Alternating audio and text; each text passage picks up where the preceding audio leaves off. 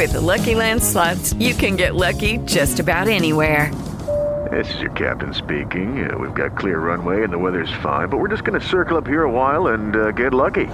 No, no, nothing like that. It's just these cash prizes add up quick. So I suggest you sit back, keep your tray table upright, and start getting lucky.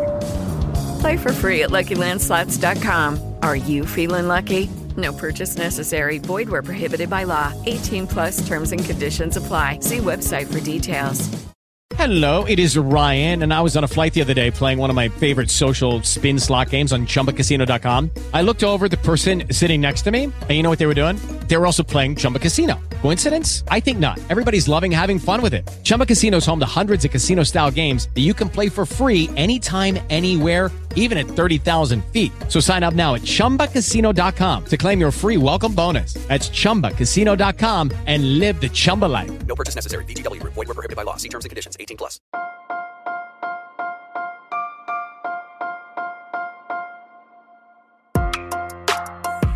Buenos días, Madre Esfera. Buenos días, Madre Esfera, con Mónica de la Fuente. Buenos días, Madre Esfera. Bienvenidos un día más a nuestro podcast, el podcast de la comunidad de creadores de contenido sobre crianza en castellano.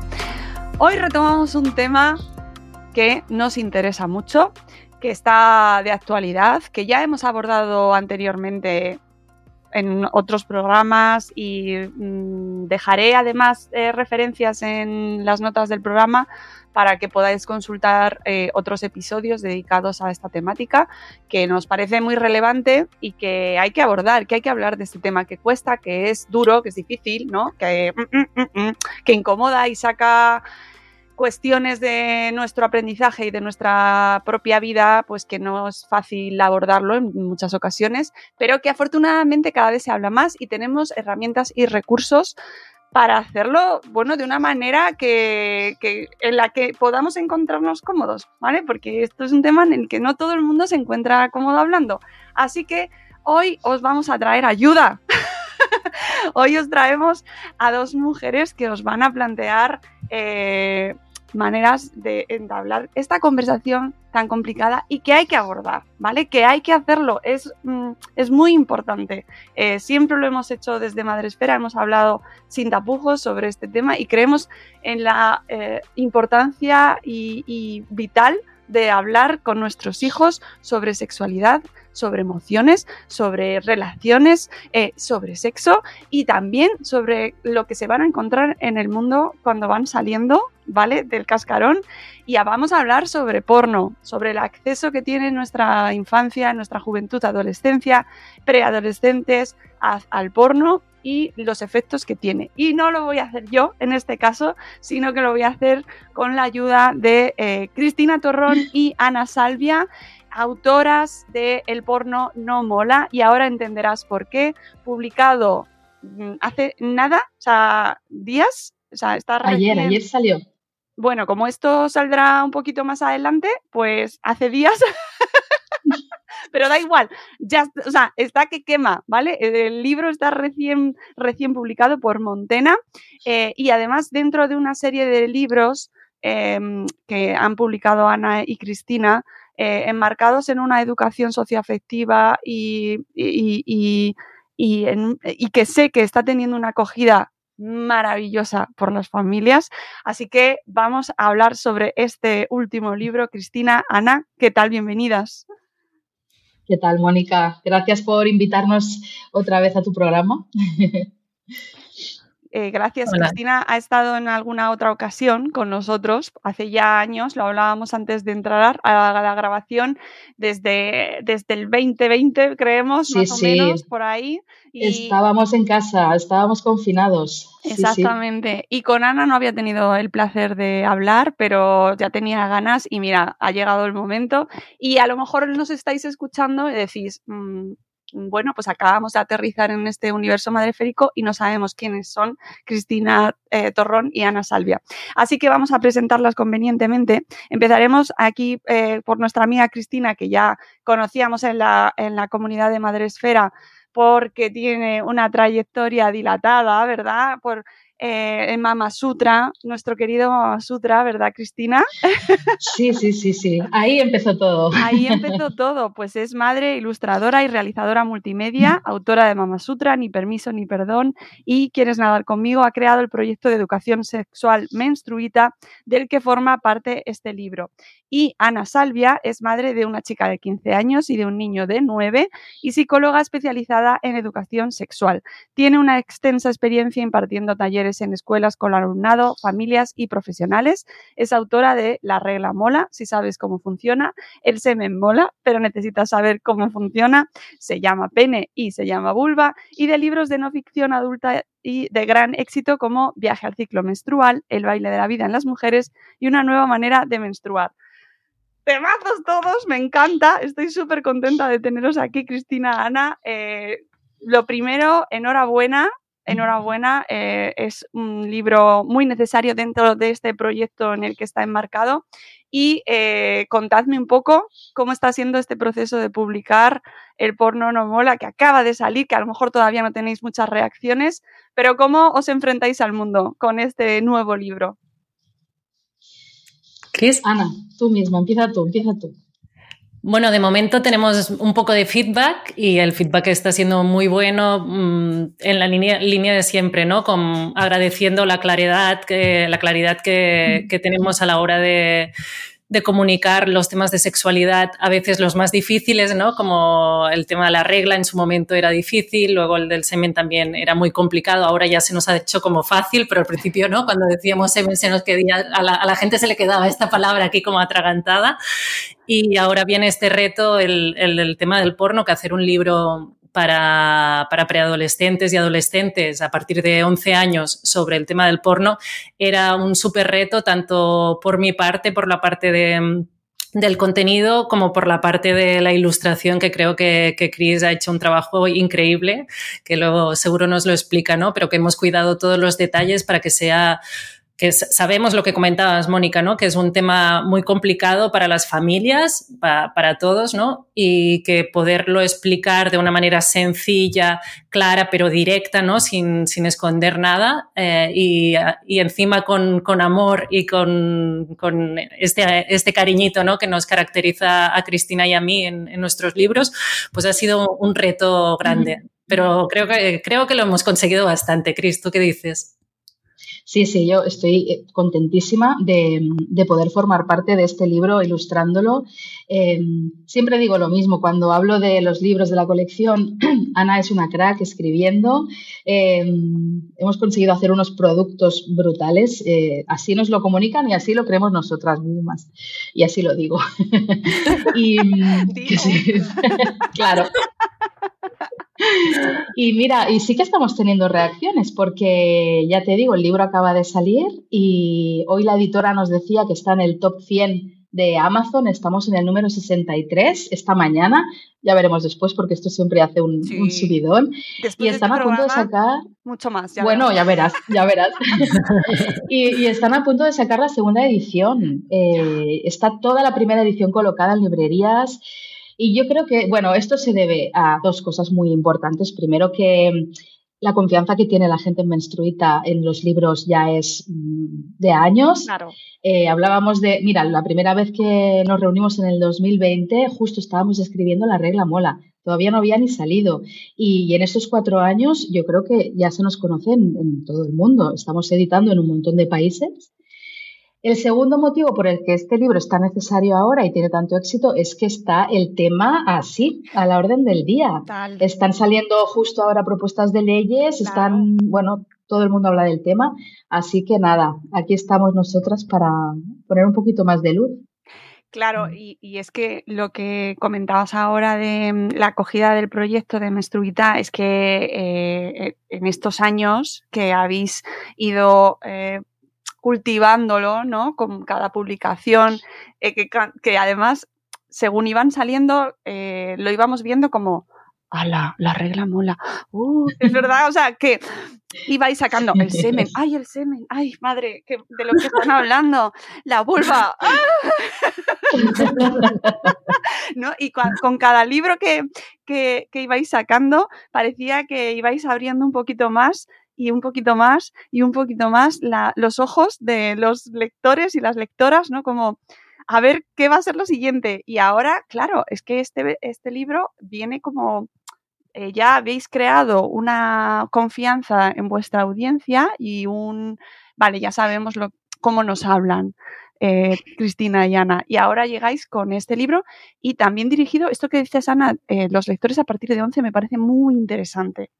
Esa, esa edad, contadnos un poco cómo lo habéis planteado, ¿vale? ¿Por qué ese límite exacto, ¿vale? A partir de los 11 y cómo nos lo planteamos desde los padres y madres eh, este libro y cómo utilizarlo. Vale, pues sí, mira, los otros libros son a partir de nueve años, entonces ah, hemos remarcado muchísimo que esté en todas partes, que es a partir de once, porque se tocan temas de violencia sexual, que los más pequeños, si aún no han visto porno, pues no tienen por qué, porque no tenemos por qué adelantarles ¿no? este sufrimiento de, saber que todo esto existe. ¿no? Entonces, yo trabajo en coles con niños y niñas directamente ah, de 8 a 12 años y en base a mi experiencia de 15 años trabajando con ellos y sobre todo desde que, existen las tablets y los móviles que, tenemos ahora, que esto más o menos estamos hablando que 10 años, los últimos 10 años más o menos, que ha habido el boom de contacto con el porno, lo que estoy viendo, o sea, sé de primera mano cada semana a qué edad más o menos hay que esto empieza a aparecer, ¿no? Entonces podemos decir que por debajo de los 11 años sí que nos encontramos casos, por desgracia, de niños que se han encontrado porno por internet y nos encontramos niños muy pequeños. Esto ya sería hablando con las familias o con los profes o con los niños mayores que me dicen, ah, bueno, a mí esto me pasó cuando tenía 6 años, cuando tenía 8, cuando tenía, ¿no? Te, cuentan. entonces los más pequeños sí que tenemos casos y, y graves y bastantes de niños que se encuentran encuentran porno por Internet, pero lo que vemos es que a partir de un sexto de primaria, de 11 años más o menos, es cuando empieza ya el consumo para masturbarse. No significa todos, toda la clase entera, pero como hay unos de la clase que ya empiezan a hacer este tipo de consumo, para masturbarse o también para saber qué es, ¿no? Pero ya como preadolescentes, ya no como niños que se lo encuentran por casualidad. Entonces sería ese momento en el que creemos que es importante cogerlos a tiempo, poderlos explicar bien qué es el porno, cómo les va a afectar, para que puedan tomar sus propias decisiones y decir, yo esto lo quiero ver o no lo quiero ver, porque si no la dinámica que, está ocurriendo de los últimos años hasta ahora es que es como, ¿no? Es, la moda del momento, es lo que se lleva y lo que se espera que hagan los chicos y chicas de esta de 11, de 12, 13, 14 años, ¿no? Que vean porno, que se empiezan a descubrir, se empiecen a descubrir a, a través de la masturbación, pero no ya con la fantasía, sino con la pantalla, ¿no? Que ya les da unos contenidos muy concretos. Entonces, lo que queríamos era hacer un libro y llegar antes de tiempo. O sea, llegar antes de que llegue el porno o que al menos el porno haya entrado y salido, ¿no? Que se lo hayan encontrado, pero que no haya una dinámica ya de consumo, que es lo que va a llegar en la adolescencia, para que ellos puedan saber y, desde, desde mm, no, no desde la moral, ¿no? No es, un, no, es, un, libro moralista, sino que es un libro que te da las herramientas para que sepas lo que te vas a encontrar, cómo te va a afectar, cómo va a cambiar tu sexualidad a partir del momento en que empieces a consumir porno y para que puedas tomar decisiones, porque al final decimos, el gobierno puede proteger, y tiene que hacerlo, ¿eh? Luego hablamos de eso si quieres. Las familias tenemos que proteger y, y, es nuestro deber, pero después está la decisión individual de esa personita que lo que no vea en casa lo puede ver en casa del vecino o en casa, ¿no? O puede coger el móvil del padre que no está. O sea, hay maneras, ¿no? Y entonces para que sea él o ella que pueda decidir yo quiero esto o no lo quiero o a qué edad o cómo quiero hacerlo, ¿no? Desde ese conocimiento de causa. Cristina, ¿cómo te lo planteas tú desde la ilustración? ¿Cómo, habéis, eh, cómo lo has enfocado un tema tan eh, complicado. Mm, eh, ¿En qué nivel te sitúas teniendo en cuenta que vas a, niños a partir de 11 años, niños y niñas, pero que, que, debería estar supervisado por la familia, entiendo? O sea, es decir, ¿cómo lo has planteado en ese sentido? Mira, desde el principio tuvimos muy claro que en el libro no podía salir ninguna imagen que fuera erótica o que hablara explícitamente ¿no? del porno. Entonces, como siempre, pues utilizando este tipo de ilustración un poquito más amable, más divertida y, centrándonos mucho en quizá en lo que son las expresiones faciales o en darle la vuelta a las situaciones, ¿sabes? Hemos intentado hacer, em, bueno, pues toda una imagen del libro que fuera bastante divertida y yo creo que lo hemos conseguido. Eh, la verdad es que es difícil. A mí se me iba muchas veces el, ¿no? He hecho alguna ilustración en algún momento que sin querer que fuera erótica, pues e-, erotizaba, ¿no? Al personaje y siempre he tenido ahí a las editoras, a Ana encima dándome el toque, no, mira, esto mejor no lo hagas así como siempre hacemos un trabajo en equipo y nos vamos dando ideas de cosas, yo creo que para mí ha sido como esencial tenerlas a ellas ahí, porque si no es fácil que enseguida te vayas a representar pues alguna escena, ¿no? Hablas de violencia sexual, es muy fácil eh, recurrir a, dibujar esas cosas, ¿no? Pero yo creo que lo hemos hecho así con metáforas, ha quedado muy bien. Yo creo que las familias ahí pueden estar bien tranquilas. y quería comentar algo que acabas de decir, que es que eh, has hablado de la supervisión de las familias y yo creo que es súper importante que este libro eh, lo revisen primero las familias para saber si, su hijo o hija están en ese momento de, de hablar ya de esos temas o no, como decía Ana, pero también eh, para que la familia eh, aprenda muchas cosas y entienda muchas cosas. Que esto yo creo que es la clave de, toda la colección, que, son comentarios que siempre nos hacen, ¿no? ¿Cuánto he aprendido? Eh, sí, ¿eh? A tope. ¿Cuánto he aprendido yo con el libro que en teoría era para mi hija o para mi hijo? Y creo que en el caso del porno también va, a hacer un clic en muchos cerebros de madres y sobre todo de padres quizá, y va a ser una cosa importante, porque no sé, Ana, que si quieres comentar algo al respecto, pero decías que es un libro para mm, llegar a tiempo, pero yo creo que es un libro que también si llevas años eh, viendo porno, te va a hacer pensar mucho. Mm. Sí, nos va a hacer pensar a todos.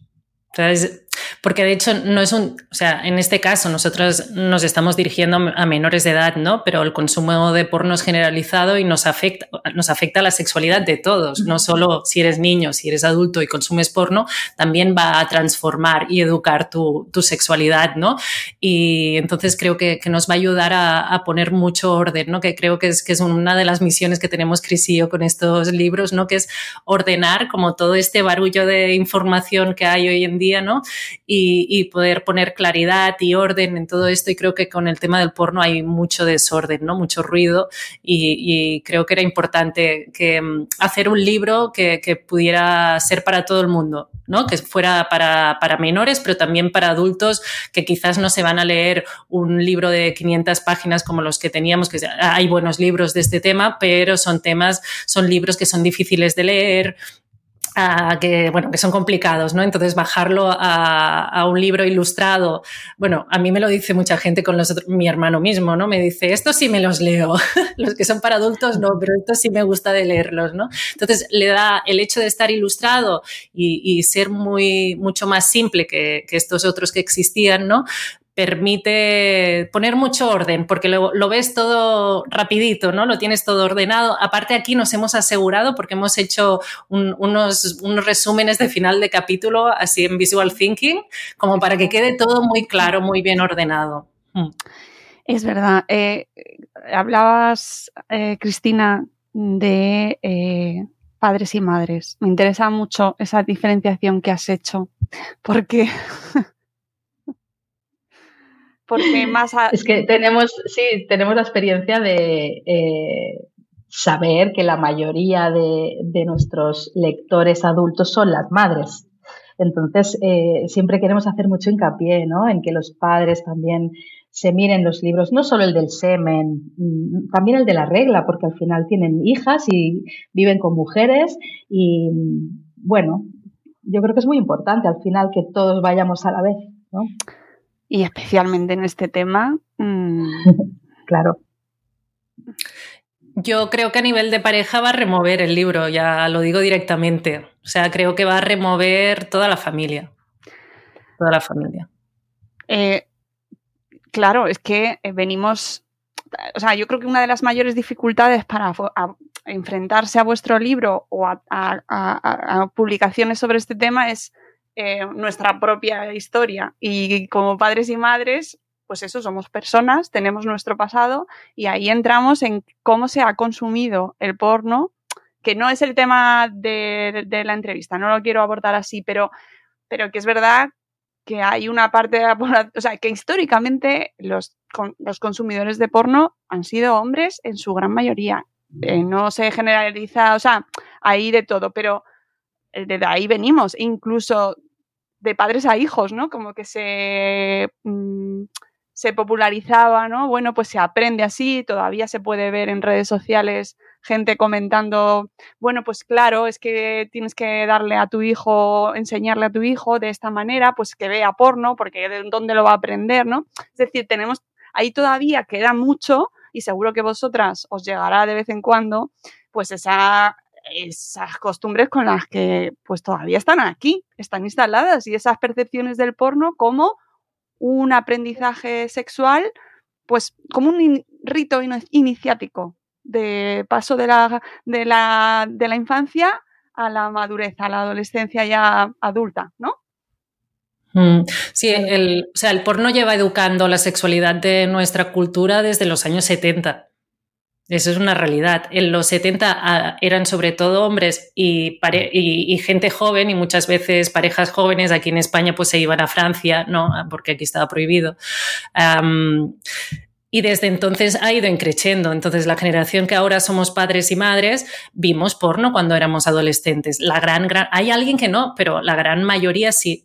Con, una con dos diferencias muy importantes respecto a lo que está pasando ahora. Una, empezamos más tarde, ¿vale? Somos una generación que el primer vídeo, primero que empezamos con revistas, ¿vale? Y eso es muy diferente el vídeo. Pero si miramos los vídeos, ya es algo que la mayoría de padres y madres de hoy en día, pues vieron el primer vídeo a los 12, los 14, los 16, los 18, más o menos de media, ¿eh? Gente mayor y gente menor, pero la media la tenemos ahí yo diría 14, 18, 12, 18, ¿vale? Algo así. Y hoy en día esta media de edad nos ha bajado muchísimo desde que el porno está en Internet y aunque no tenemos estudios, porque son niños aún y no lo hemos podido estudiar, pero lo que sí que observamos los que nos dedicamos a esto y todos los profes también lo observan, es que nos ha bajado a 8, 12 más o menos, que significa que hay niños menores que ya han visto porno y hay niños que hasta la adolescencia no lo van a ver, ¿no? Pero que ese primer contacto se ha adelantado y que luego el consumo a partir de que se empieza ya a utilizar para masturbarse en la adolescencia se ha disparado de una manera increíble respecto a nuestra generación. Podemos decir que eh, el número de vídeos que vimos nosotros antes de empezar las relaciones sexuales lo puedes contar con una mano, y casi te sobran dedos y a día de hoy eso es lo que ven el primer día, que ven, que ven porno, ¿no? Y lo van a ver de manera mensual, semanal o diaria o varias veces el día, depende de... esa sería la, diferencia. La similitud respecto a nuestra generación, que nos hemos educado con porno igualmente que el único referente donde se aprendía, como bien nos estábamos diciendo, Mónica, era en el porno. Entonces, ah, eso sigue siendo igual.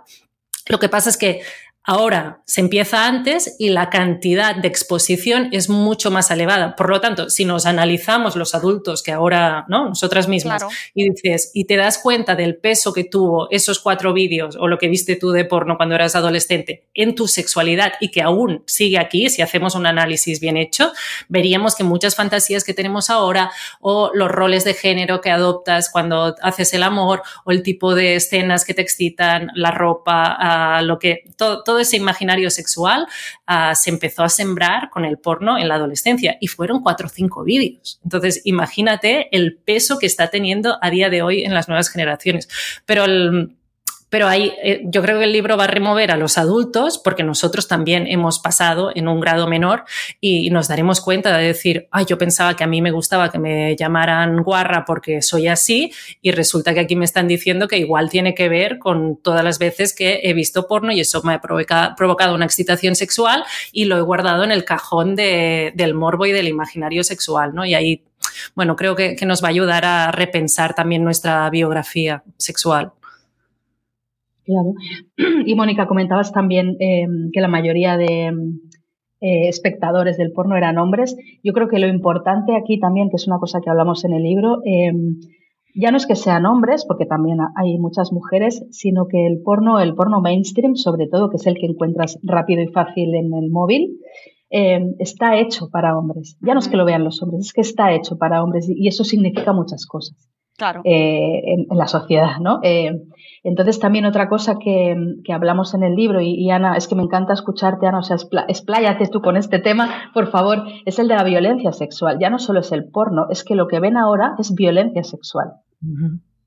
Sí, que eso es una diferencia también respecto a nuestra generación, pensándonos como adolescentes, ¿eh? luego es lo que hemos visto de adultos, ya se puede parecer, pero como adolescentes es que si ahora viéramos el porno que vimos nosotros en los 70, 80, 90 y principios de los 2000, es que casi parece naif o parece algo, o sea, se blanquea, ¿no? El porno de esa época que era machista también, pero es que comparado con lo que hay ahora, eso parece como inocente, como que no, no, tiene nada de malo, ¿no? Porque el grado de violencia ha aumentado muchísimo. Entonces el porno está dando un modelo de, qué es el sexo a los niños y niñas y adolescentes basado en, una visión del sexo absolutamente violenta y machista. Machista en el sentido de que esta violencia es violencia sexual contra las mujeres. ¿Vale? No, no hay un intercambio de papeles, siempre es el hombre hacia la mujer como ha dicho Chris, estamos hablando de porno mainstream, que es el porno heterosexual, que es el que ve todo el mundo, sobre todo los primeros años de, consumo. No, entramos en, los otros tipos.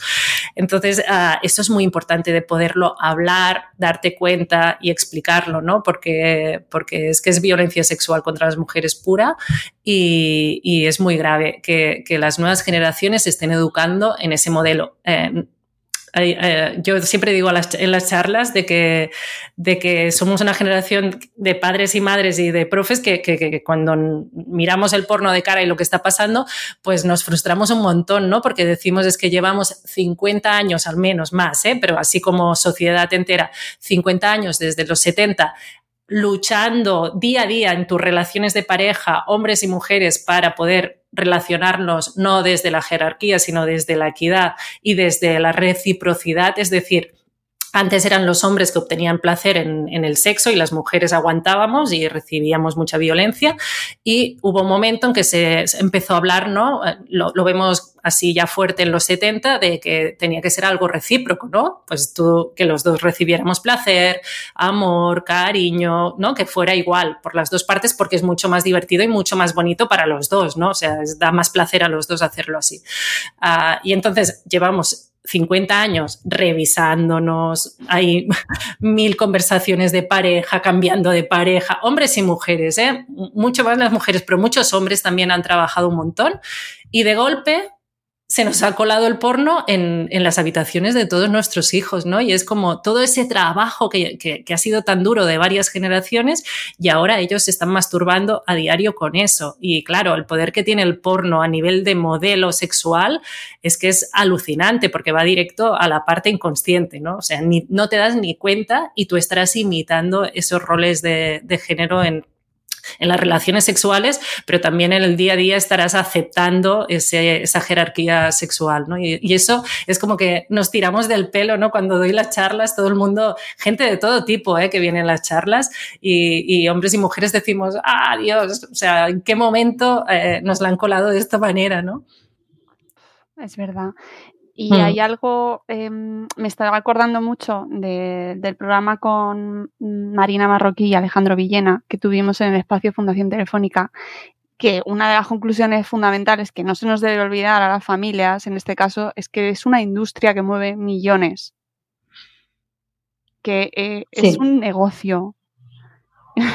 que es que Está, todo calculado y pensado para... Sí, sí, total. O sea, que nosotros podemos estar aquí... Mm, es bueno, es malo, es, tiene tales consecuencias y tal, pero es que hay una maquinaria mm. inmensa diseñada para que llegue a cuanta más gente mejor.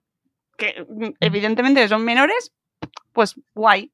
O sea, es una industria. Y eso también deberíamos tenerlo en cuenta para eh, como quitarle esa carga que muchas veces le ponemos como moral eh, o que yo sé que va implícita también en muchas ocasiones, ¿no? Porque es muy difícil quitársela, pero es que es un negocio. Es un negocio, no es que no es nada más. si tienes... Chris, No, perdón, no, es que quería pedirte, Mónica, si tienes el libro a mano, eh, hay una doble página que justo hemos eh, dedicado a, decir que no es culpa tuya, ¿no? Le decimos al adolescente, no es culpa tuya haber visto porno, porque es que está todo montado para que eso pase, ¿no? lo decís, efectivamente, sí, sí.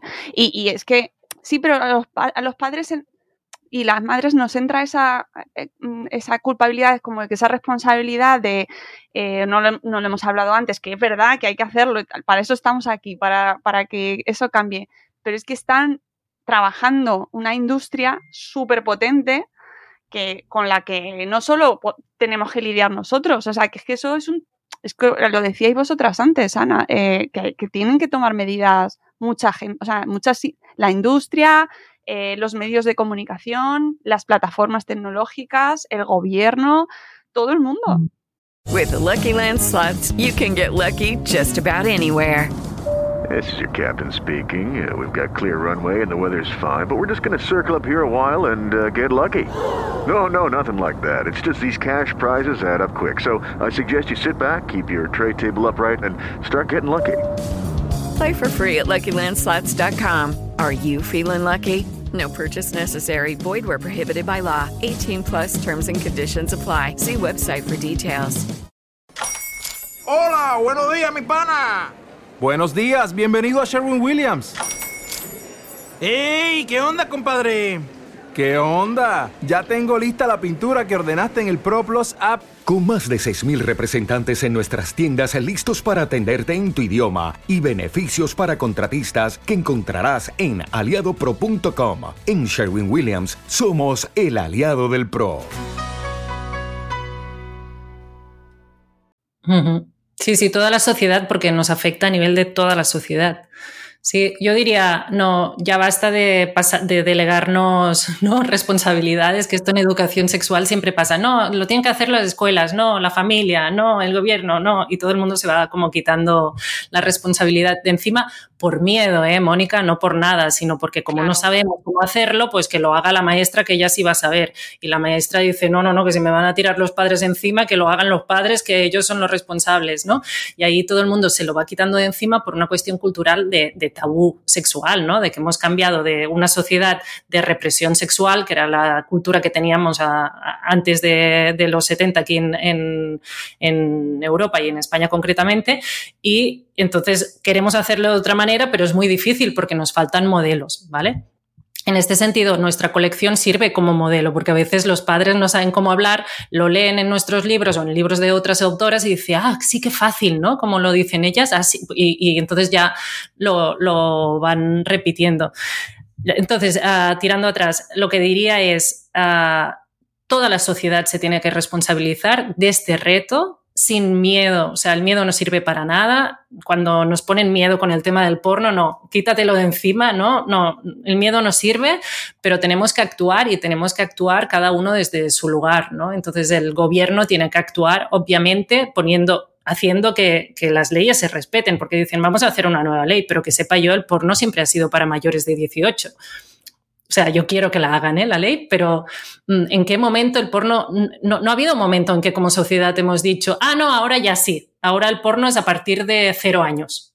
No, el porno sigue siendo un contenido para mayores de 18 años. Lo que pasa es que en Internet los niños y niñas están desprotegidos. ¿Vemos la diferencia? O sea, no, no, ya, esto ya lo tenemos como cultura. El porno es para más de 18, sí, Ahora tenemos que hacer que eso se respete también en Internet, porque en los sitios de venta de porno, que ahora ya no existen, ¿eh? pero cuando se vendía porno en los kioscos, cuando te alquilaban pelis porno en el videoclub, en un sex shop, solo lo podían alquilar y comprar mayores de 18 años. Esto era así hace un par de décadas atrás, ¿no? Y no ha cambiado tenemos que hacer que eso se respete también en Internet, ¿vale? No es nada raro, esta ley no es nada, no es nada raro, simplemente uh, el gobierno tiene que invertir dinero y tiempo en buscar la manera de que esta, este límite de edad se respete también en Internet. Y eso ya sabemos cómo se hace porque eso lo hacemos con las discotecas, con las salas de juego, con la venta de alcohol, con la venta de tabaco. Y eso es uh, ir directamente donde duele en el negocio, ¿no? Pues decir, si tú tienes una plataforma de porno, te tienes que asegurar que tus consumidores son mayores de edad. Y si te pillamos con consumidores menores de edad dentro de tu plataforma, te cerramos el negocio. Y digo, cerramos el negocio porque si le pones una multa a, estas grandes plataformas que son negocios millonarios, que casi que te la va a pagar y no le va a suponer nada. Entonces, tiene que ser como en las discotecas, no te pongo una multa, es que te cierro el negocio como me encuentre menores en tu discoteca. ¿Me entendéis? Como, yo, yo lo veo sencillito, ¿eh? Creo que es una cuestión de voluntad política, a ver si ahora que están diciendo esto realmente lo llevan hasta el final, espero que sí, y es ponerle horas y, dinero. Esto sería a nivel gubernamental. Luego tenemos el nivel ah, social, que es que si descubrimos que hay algo de porno por internet que no tendría que estar, pues lo decimos, avisamos a la policía, lo que sea, ¿no? y luego a nivel familiar, por mucho, o sea, si lo llevamos a otros terrenos, ¿no? O sea, el gobierno prohíbe, está súper prohibida la violencia sexual en las calles, bueno, en cualquier sitio, ¿no? Las calles tendrían que ser seguras, pero tú a ciertas horas, pues no vas a dejar que tu niño de 8 años camine por la calle porque le puede pasar algo. Pues lo mismo a nivel familiar, ¿no? El gobierno me tiene que asegurar que Internet es seguro para mis hijos, pero luego yo pongo también mis normas y en este caso sería también poner aplicaciones de control parental en el caso de que, uh, o no dejar, en el caso de que el gobierno no se dedique a ponerlas automáticamente, ¿eh? que es una de las estrategias. Y si no, también controlar de que, vale, imagínate que mi niño tiene la aplicación de control parental, en, o mi, mi adolescente, ¿eh? en su móvil o en su tablet pero yo me tengo que asegurar que no me cojan mi tablet o mi móvil que no está protegido, ¿no? O ir controlando que esa aplicación no, no se desactualiza, no se la salta. Eso es trabajo de la familia. Entonces, es para mí, estamos en un momento muy interesante de nuestra historia a nivel sexual, ¿no? Como sociedad. Y para mí es un reto que tenemos como familias y como profesionales y como toda la sociedad. Y a ver qué hacemos con este reto, sin miedo, pero hay que actuar, ¿no? Y hay que actuar a todos los niveles. Y espero que nuestro libro ayude a ordenar y a, que la gente le pierda el miedo y, también sepan, ¿no? Cómo, cómo lidiar con esta situación. Claro, porque los dispositivos, o sea, la, protección de los dispositivos o las prohibiciones eh, o, mm, eh, cortafuegos, ¿no? Para que no se pueda acceder a páginas, que estaría fenomenal que eso estuviese, eh, no va a prevenir que pueda llegar, en la gran mayoría de los casos puede llegar de cualquier otra manera a nuestra infancia. ¿Y dónde está ahí? o sea, las familias que dicen, bueno, vale, yo pongo un dispositivo, o sea, un control parental, ya está. No quiero hablar de este tema porque mm, me hago caquita, con perdón. ¿Vale? Y, oye, que me estás diciendo, Ana Salvia me está diciendo que los dispositivos tienen un control parental y yo ahí lo protejo. ¿Está todo hecho ahí, así? No, por supuesto. llegamos. Primero diremos, eso es una buena actuación. O sea, tendría que ser obligatoria. Tendría que ser obligatoria que todas las familias tuvieran control parental en todos los dispositivos conectados a Internet que tocan sus hijos. Eso ya tendría que ser de cajón. La verdad es que a día de hoy, trabajando en coles, no es lo normal. Hay muchas familias que ya lo están haciendo, pero hay muchas otras familias que no lo están haciendo, ¿vale? Es que ahora parece como que ya todo el mundo tiene control parental y yo lo que me encuentro en los coles no es así, trabajando con grupo clase general. Ah, luego, eh, o sea, muy bien, si le has puesto una, buena aplicación de control parental, fantástico, primer paso hecho, súper, ¿vale? Pero después cuando tu hijo vaya a casa del vecino que no tiene control parental, pues lo va a ver en casa del vecino. ¿Sí? O va a conseguir hackear el, cuando tenga, yo qué sé, ya 13 o 14, va a conseguir la manera de hackear el control parental. O sea, tienes que estar encima. Yo digo, ah, el objetivo no puede ser, a día de hoy, ¿eh? no puede ser ah, como padres, decir, yo debo conseguir que mi hijo no vea nunca en la vida porno. Eso es imposible en el momento que tenemos, ¿vale? No, no te pongas ese objetivo. El objetivo sería minimizar la exposición al porno o sea, que sea el mínimo de veces posible, que no sea cada día, cada semana, cuando son adolescentes, y que la edad de primer contacto sea lo máximo para adelante posible. ¿sí? Que no sea a los 6 y que, yo qué sé, pues que sea a los 16 o a los 14 o a los 18, no sé. Como más adelante mejor, porque así habremos podido llenar el cajón de educación sexual sana, ¿no? Habremos tenido tiempo, que si no, no. Ah, y entonces es como ir acompañando a los adolescentes sabiendo y niños sabiendo que el porno forma parte del mundo en el que viven, y, pero intentar minimizar. Es que no es nada raro porque es lo que hacemos con el alcohol. O sea, el alcohol es para mayores de 18, pero tú sabes que tu niña de 15, de 16, de 17 algún día va a conseguir alcohol de manera ilegal y que lo va a hacer, pero al menos no, lo va a hacer cada día o no se va a tomar una copa de vino contigo cada día desde que tiene 12 años. ¿Entendemos la diferencia en el nivel de exposición? Sí, quizás fumará algún día, pero no es lo mismo que tú le des permiso para fumar en su habitación siempre que quiera y que eso esté bien visto en, la sociedad. Mm, es como la diferencia entre el, cómo, cómo, utilizamos el alcohol o las restricciones que hay con el alcohol y el tabaco a día de hoy comparado con los 70 o con los 90. Sí, iría por ahí, yo creo, la historia. Claro, esa educación sexual que, que es tan importante y que va recorriendo todo vuestro proyecto de menstruita y que de repente con este libro pues ya nos mete de, pleno aquí en el tema que muchas familias directamente no quieren abordar porque eh, consideran que hablar de porno es eh, decir, vale, venga, eh, lo estoy validando, lo estoy poniendo, os lo, os lo, estoy facilitando. ¿No?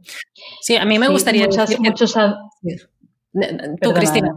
Sí, sí. No, no, más que nada, también creo que hay muchos adultos, muchos padres, que no pueden imaginar, no se quieren creer que sus hijos han visto porno. A lo mejor no lo han buscado expresamente, pero ya han visto algunas cosas. Y, creo que, bueno, Ana que hace charlas con familias y con profesores, yo creo que eso se lo debe encontrar, ¿no? Gente que dice, ¿ocho años? No, hombre, no, son muy pequeños, mi hijo no. claro, el mío no. Claro. No quieren hablar del tema porque lo consideran como validarlo o abrir la puerta a eh, vamos a tener esta conversación, quiere decir que te estoy dando permiso para ver porno y no quiero. Sí, lo primero que me gustaría decir es que todos estos miedos que tienen las familias es que son tan naturales y normales y que como que a veces parece como, ay, mira, me pasa esto, qué retrograda que soy o qué problemas que tengo, ¿no? Y yo creo que, es que, que, el tema del porno es un tema súper difícil. O sea, es súper difícil, es muy complejo, tiene, ¿no? Es, muy complicado y es normal que nos entren muchos miedos, ¿vale? Eso lo primero. Entonces los vamos a ir desmontando y creo que el libro va a ayudar muchísimo en eso, pero no me gustaría que las familias dijeran, ay, lo hago fatal. No, es un reto que tenemos como generación de educadores, de familias y los retos son difíciles y para mí y para Cristina también ha sido difícil hacer el libro y, estamos contentas, pero ha sido todo un reto porque es lo que decimos, cómo hablar de este tema sin que el adolescente, cuando termines la, conversación, se vaya a internet y diga qué es el porno, ¿no? O aquí sería un niño, ¿no? El que diría esto. Entonces, es normal que tengamos estas preguntas. vale, y entonces, ah, lo de que mi niño no mira porno, ¿sí?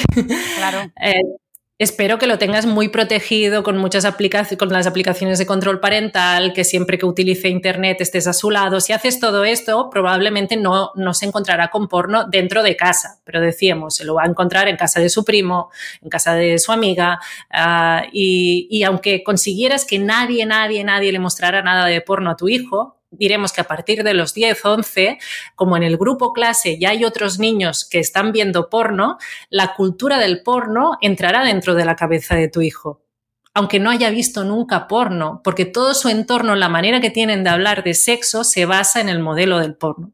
Y no solo con lo que van a decir los amigos, que aquí ya es cuando ya dices, apaga y vámonos, ¿no? Sino que todas las pelis que tenemos a día de hoy, las series, las canciones, los videoclips, pero los libros también, súper intelectuales también, ¿vale? O sea, a todos los niveles, como ya llevamos tantas generaciones, hemos dicho desde los 70, ¿no? Educándonos con el porno, el porno está en todas partes. No el sexo explícito, pero la estética del porno, el imaginario del porno, la manera en que se relacionan los amantes jerárquica, con violencia, con, ¿no? Con eso, ponía el ejemplo así muy, muy sencillito, pero que ayuda mucho, ¿no? Esto de que nos guste a las mujeres que nos digan puta, guarra, zorra, ¿no? Y a los hombres decirle eso a las mujeres, pero no, nunca nos cambiamos los papeles, nunca, ¿no? En, en relaciones heterosexuales. No es que un día tú me dices puta y yo el otro día te digo puto y ahí vamos jugando, ¿no? Sino que como que eso sería, es unidireccional. Eso sería ya, ya estos señores enfadados con lo de la igualdad, ¿no? O sea, ya os estáis pasando con la igualdad. bueno, para mí no es un ideal, ¿no? Para mí el ideal es de reciprocidad y equidad. Yo no quiero insultar a nadie, ¿no? No, no, no, para nada. Pero lo que te decía, esto se llama pornificación de la cultura, que significa que como toda la sociedad ya lleva generaciones educándose con el porno, el porno está en todas partes. Entonces, esto aún complica más la situación porque como está en las series, como está en las películas, como está en los libros de los intelectuales más intelectuales y más high del mundo que los tenemos allá arriba, uh, pues te es muy difícil cuestionar lo que estás viendo en el porno, porque ya forma parte de tu normalidad.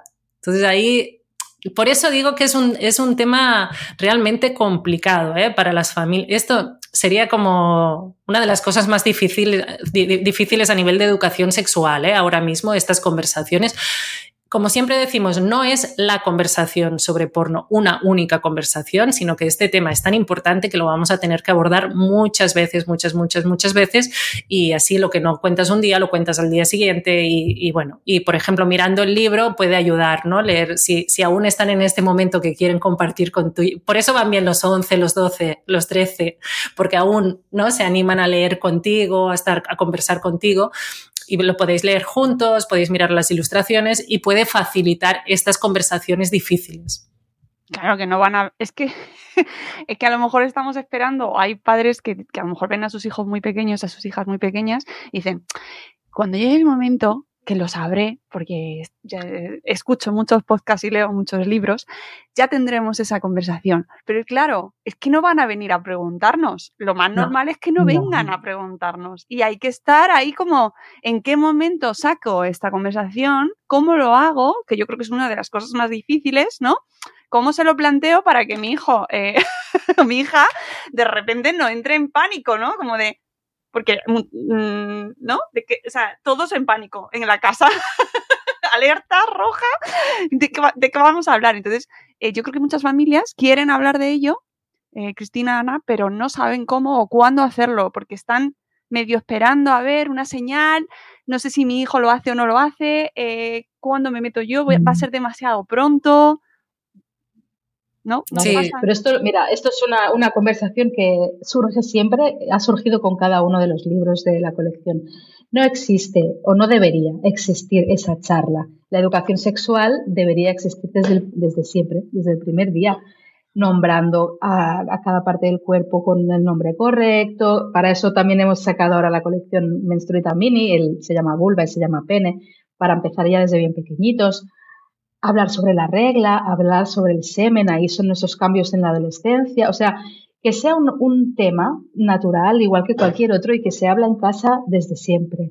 Creo que es la única manera en la que no haya ese pánico, en la que puedan surgir preguntas o oportunidades de conversación. A lo mejor eh, tú ves que tu adolescente no te pregunta, pero tú puedes aprovechar, pues no sé, cualquier cosa que, cualquier anuncio, cualquier escena de, de película, ¿no? Para intentar sacar estos temas. Y también siempre decimos que estos libros va muy bien tenerlos por casa. No te falta obligar a leer, mira, léete. No, los tienes allí, ellos algún día mirarán las ilustraciones. With the Lucky Land slots, you can get lucky just about anywhere. This is your captain speaking. Uh, we've got clear runway and the weather's fine, but we're just going to circle up here a while and uh, get lucky. No, no, nothing like that. It's just these cash prizes add up quick. So I suggest you sit back, keep your tray table upright, and start getting lucky. Play for free at LuckyLandSlots.com. Are you feeling lucky? No purchase necessary. Void where prohibited by law. 18 plus terms and conditions apply. See website for details. Yo creo que tiene que surgir así, ¿no? De una manera orgánica. Mm. Y si no surge de manera. Eso sería. Chris nos ha, ¿no? nos ha planteado el, el, el panorama ideal. ideal. el ideal. Pero si alguien dice, uh, pues yo no he hablado de sexualidad con mis hijos prácticamente y tienen 12 años y Ana me está diciendo que seguro que han visto porno o los compañeros de clase han visto porno y por lo tanto tengo que abordar el tema, yo diría, pues lánzate a la piscina y ya está. Y ya aprenderás. ¿Vale? ¿Qué quiero decir? Pues después de escuchar este podcast dices, acabo de escuchar un podcast sobre el tema del porno y no me había planteado que a tu edad esto pudiera ser, sin hacer interrogatorios. Esa sí sería una premisa importante. No, le, no, no cierres el podcast y te vas directo a tu adolescente y le dices, ¿has visto porno? Porque te va a decir, no. y se va a acabar la conversación, se va a ir corriendo, ¿sí? Entonces, sin hacer interrogatorios sería la estrategia contraria, ¿no? Como de ser tú quien habla de porno y cuando ya llevamos varias conversaciones, quizás tu hijo o hija se ha acostumbrado a hablar de este tema tan difícil para él también y para ella, porque hasta el momento nadie había dicho nada del tema, ningún adulto, y cuando ya esté tranquilo, esté en confianza, quizás te pueda contar normalmente empiezan diciendo, ah, pues sí, hay compañeros de clase que hablan de eso, pues sí, algunos de mi clase sí que han visto algo y si le damos tiempo, puede ser que al final nos cuente también su experiencia o puede ser que no nos la cuente y al final también, si es mayor, si es un adolescente, es su intimidad, pero lo que sí que tenemos que asegurarnos es que le lleguen pues toda la información, ¿no? Para que pueda entender lo que le está pasando y pueda tomar decisiones. Y además esto que comentabas antes de la, cultura eh, eh, extremadamente sexualizada en la que vivimos y donde el porno forma ya, o sea, está, mm, ha, permeado prácticamente todos los productos culturales que consumimos, la música, los streamers que ven nuestros jóvenes, la tele, las series, la publicidad. Eh, ahí yo creo que tenemos es verdad que es un riesgo y hay que tener, mm, saber qué ven, pero también tenemos una oportunidad, yo creo, de, de coger, ¿no? De decir, mira esto, ¿no? Por aquí eh, vamos a cuestionarnos qué estamos viendo, ¿no? Este anuncio, por ejemplo, ¿por qué nos vende un helado como si estuviésemos viendo un orgasmo? Por ejemplo, ¿no? Mm. Vamos a hablar mm. de esto que nos incomoda, estamos todos un poco incómodos de repente.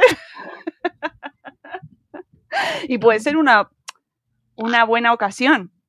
Mm. Es verdad que está, o, yo qué sé, estoy pensando en el OnlyFans, por ejemplo, ¿no? Que está eh, tan pegadito a, al contenido que consumen de manera habitual que se ha convertido en prácticamente una extensión, ¿no? Muchos eh, streamers, por ejemplo, en Twitch, eh, recurren al contenido sexualizado para llegar a más gente, o muchas mujeres incluso sexualizan su contenido para tener más audiencia. Que son muchos padres y madres, yo no lo veo. eso no quiero saberlo. Mm. Sí, sí, bueno, es lo que hablábamos antes de la industria, ¿no? Se está, yo creo que se está poniendo el panorama un poco difícil, ¿no? Marina Marroquí siempre explica, yo con ella, fue la primera vez que lo, lo entendí de esa forma, ¿no?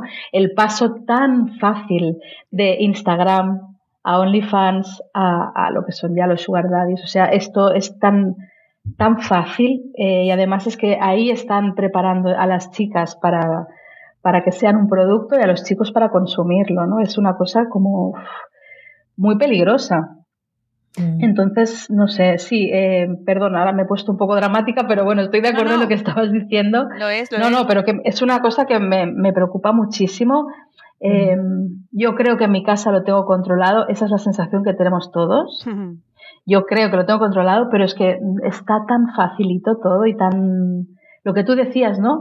Los youtubers, los streamers que ellos a lo mejor consumen, de repente dan, hacen un cambio en su contenido y se van hacia allá y para ellos es alguien como que, que conocen, que ven cada tarde un ratito, a lo mejor, ¿no? Ese youtuber que hace no sé qué, de repente recomienda esto y para nuestros adolescentes es algo súper fiable, ¿no? Bueno, es que está todo así como muy entramado. Mm. Em, y comentabas antes, ¿no? El aprovechar estas eh, publicidades, estas escenas de películas para tener conversaciones, yo creo que eso es básico, pero incluso desde muy pequeños. Ya cuando vemos eh, dibujos animados también, mm, eh, de repente, bueno, el ejemplo de la patrulla canina es como muy fácil. O sea, todos son machos, solo hay una hembra de rosa y que tal. O sea, hay, hay como que hablar con tus hijos y decir, esta situación, ¿qué te parece? ¿no? O sea, es como ayudarles a aprender a pensar en todo esto que ya nos meten desde bien pequeñitos. Hmm. Sí, yo estaba pensando en, eso, ¿no? De que hay muchas estrategias y hay muchas maneras de poder tener estas conversaciones y al final también cada familia tiene su estilo, ¿no? Comunicativo y tiene su tipo de relación con sus hijos y hay gente que tiene, pues habla de todo y hay gente que le cuesta más la parte comunicativa. Yo diría, mira, hazlo como puedas, pero hazlo. O sea, no, no, podemos seguir mirando hacia otra parte. Esto es una realidad que está viviendo tu hijo y tu hija eh, y hay que hacer algo y es el deber que tenemos como adultos, el reto, lo que te decía, ¿no? El reto que nos ha tocado. Entonces, hazlo a tu manera. Si quieres, pues a partir de anuncios. Si quieres, directamente después de escuchar el podcast. Si tienes un bebé ahora mismo y lo puedes construir bien desde que es pequeño y no tener tabús, fantástico, pero hay que hacerlo. Hay que hacerlo cada uno desde, desde su lugar y sus habilidades.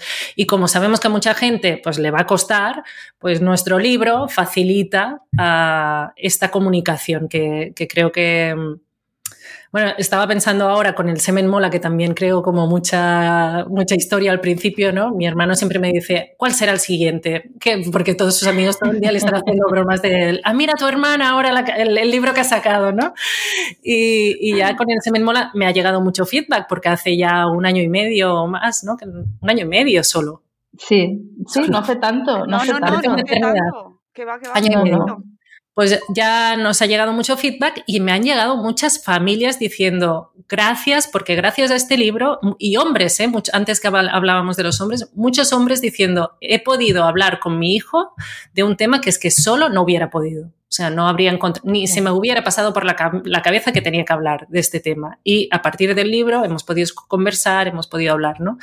Entonces, la voluntad de este libro es facilitar todas estas conversaciones tan complicadas y tan difíciles y que a través de, de las ilustraciones de Cristina, pues siempre es mucho más fácil, ¿no? mucho más fácil. Sí, además vuestro libro eh, creo que puede ayudar a, a prácticamente, o sea, a la gran mayoría de las familias que quieran abordar este tema, porque lo pueden abordar desde diferentes niveles de implicación. Es un tema difícil, ¿no? Entonces eh, se puede leer de una manera mucho más ligera y quedarte pues con una sensación de bueno, venga, vamos a leer. O sea, lo puedo, eh, lo manejo, es positivo, eh, está contado con un lenguaje muy accesible. No hace falta que los padres o las madres se impliquen en exceso para explicarlo, porque ya lo hacéis vosotras de maravilla. Y si quiere la familia, en función de su grado de, bueno, pues oye, también, pues eso, cómo han desarrollado toda esta educación sexual en su, en su pasado también, ¿no? Cómo lo tienen de interiorizado pues se pueden meter más a fondo.